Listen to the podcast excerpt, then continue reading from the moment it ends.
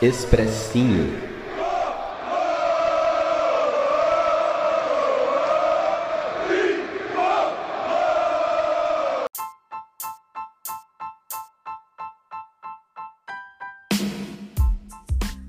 Fala, meu povo que tá acompanhando o Expressinho, Gustavo Canato na área para trazer mais uma análise aqui do jogo do São Paulo. É, meus amigos do São Paulo, execrou o Santos no Morumbi.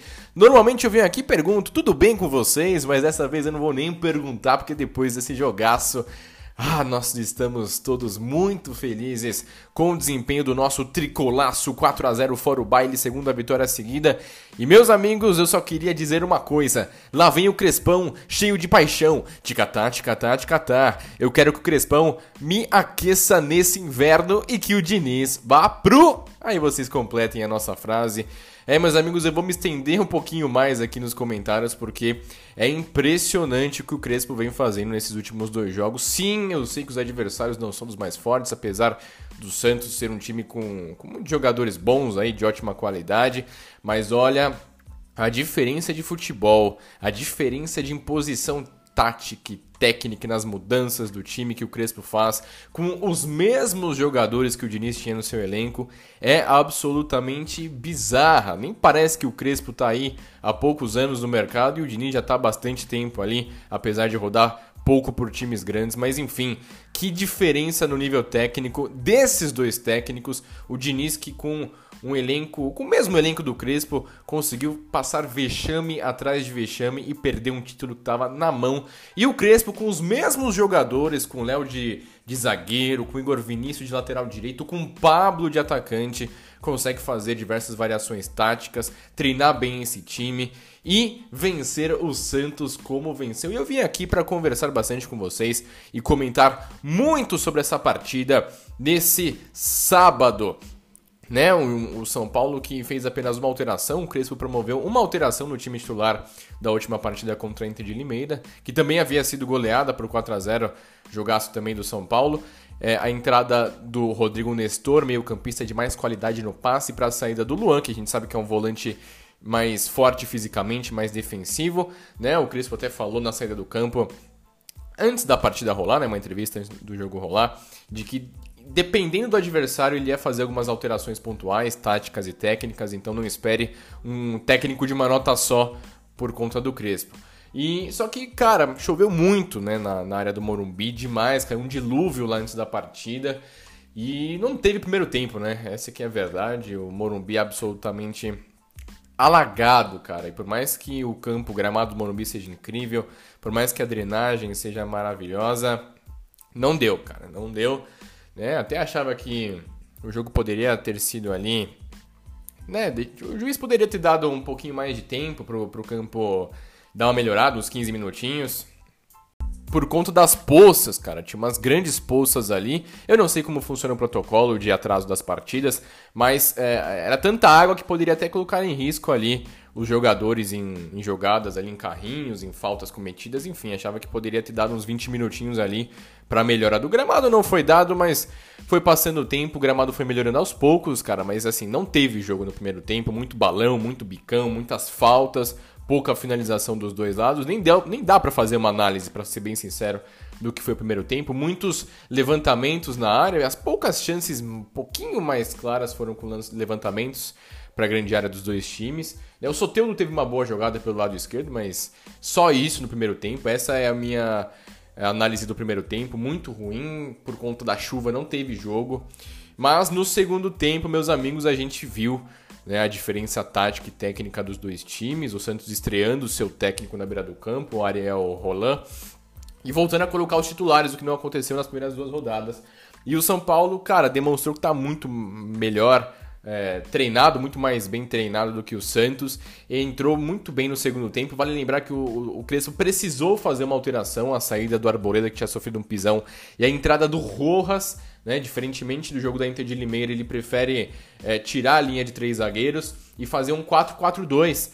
Né, um 4-4-2 muito bem feito. O São Paulo começou muito bem o segundo tempo, com muitas triangulações, tabelas, jogadas de individuais. O Rojas entrou e entrou bem com com um contra um muito bom. Ele é muito bom driblador, cara. Esse cara fez muita falta no São Paulo nos últimos anos aí, que ele ficou lesionado nas últimas duas temporadas.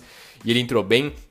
O São Paulo mandou no segundo tempo. O Santos absolutamente não criou nada. O Santos não teve nenhuma grande chance, cara. O Santos, o, o Santos ficou acuado o segundo tempo inteiro. O São Paulo foi muito bem. Méritos do São Paulo Futebol Clube, que encurralou o time da Vila, que jogou ali no seu habitat natural, né? Na, na água. Mas o São Paulo conseguiu ainda se dar melhor por conta disso. No segundo tempo o gramado estava muito melhor. Né? O jogo rolou praticamente 99,9% tranquilamente ali. Alguns pontos estavam um pouquinho mais cheios de água do que outros, mas a bola rolou muito bacana. E nesse momento que a gente viu a qualidade do São Paulo perante o Santos.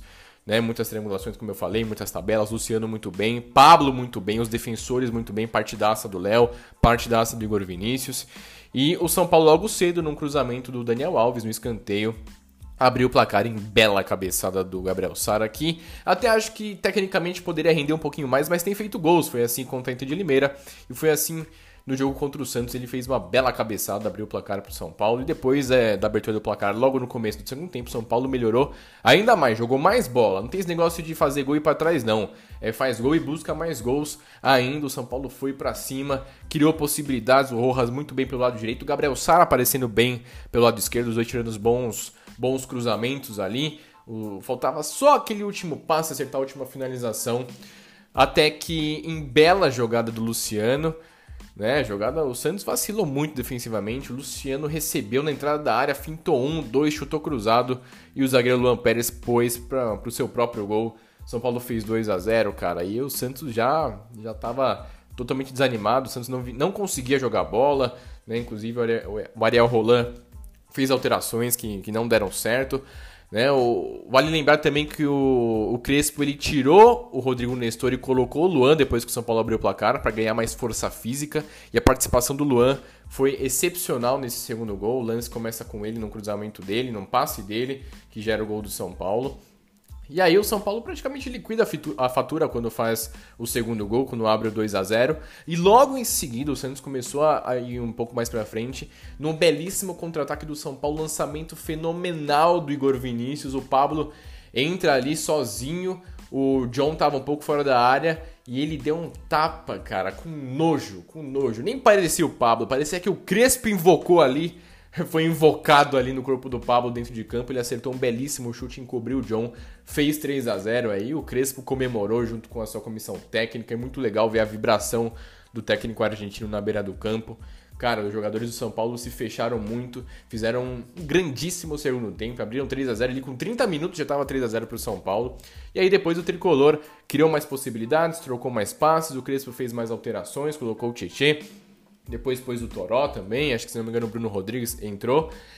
E o São Paulo foi cozinhando a partida, teve outras possibilidades, até que no final do jogo, quem diria, meus amigos, jogada do tricolor, o Tietê recebe a bola ali na entrada da área, uma bola até que despretensiosa, e manda um chutaço no ângulo do John de perna canhota. É, meus amigos, gol do Pablo, gol do Tietchan, Igor Vinícius dando assistência. O Pablo chegou a quatro participações de gols nos últimos quatro jogos com dois gols e duas assistências. O São Paulo tá na linha, o São Paulo tá no trilho. Eu já tô emocionadaço já, eu já tô envolvidaço com o Crespão da Massa, os Coringa do Crespão. E agora o São Paulo, que é líder isolado do grupo do seu grupo, né? Se não me engano, é o grupo B, com sete pontos, vai com tranquilidade caminhando para essa sequência da temporada. E é isso, tricolores. Eu dei uma empolgada máxima aqui para comentar esse jogo. Espero que vocês tenham gostado. Eu tô muito feliz com o trabalho do Crespo. Né? A gente vê nos três jogos ele fazendo mudanças táticas nos três jogos, fazendo alterações diferentes nos três jogos, o time sendo ofensivo, criando. Né? São nove gols em três jogos, uma média de três gols por jogo. E nos últimos, nas últimas duas partidas, o São Paulo não sofreu gols, o que é muito interessante e que dá muita tranquilidade para a sequência do trabalho do técnico argentino, que começa e começa muito bem. Né? Antes da partida, inclusive, o Júlio Casares anunciou a, a contratação do Miranda, e que vai formar um, trio defensivo excepcional com os outros dois zagueiros, com o Arboleda e com o Bruno Alves. Mas isso a gente conversa mais pra frente. O importante é que o São Paulo venceu, venceu muito bem, fez um segundo tempo excepcional e vai trazendo tranquilidade para os torcedores. Os atletas vão jogando bola e o São Paulo vai anunciando contratações. As coisas estão fluindo muito bem o que traz muita esperança para essa nova temporada. Valeu, pessoal que acompanhou aqui o Expressinho na SPF Cast. Agradeço a todos pela presença, pela audiência. Tamo junto. É nozes!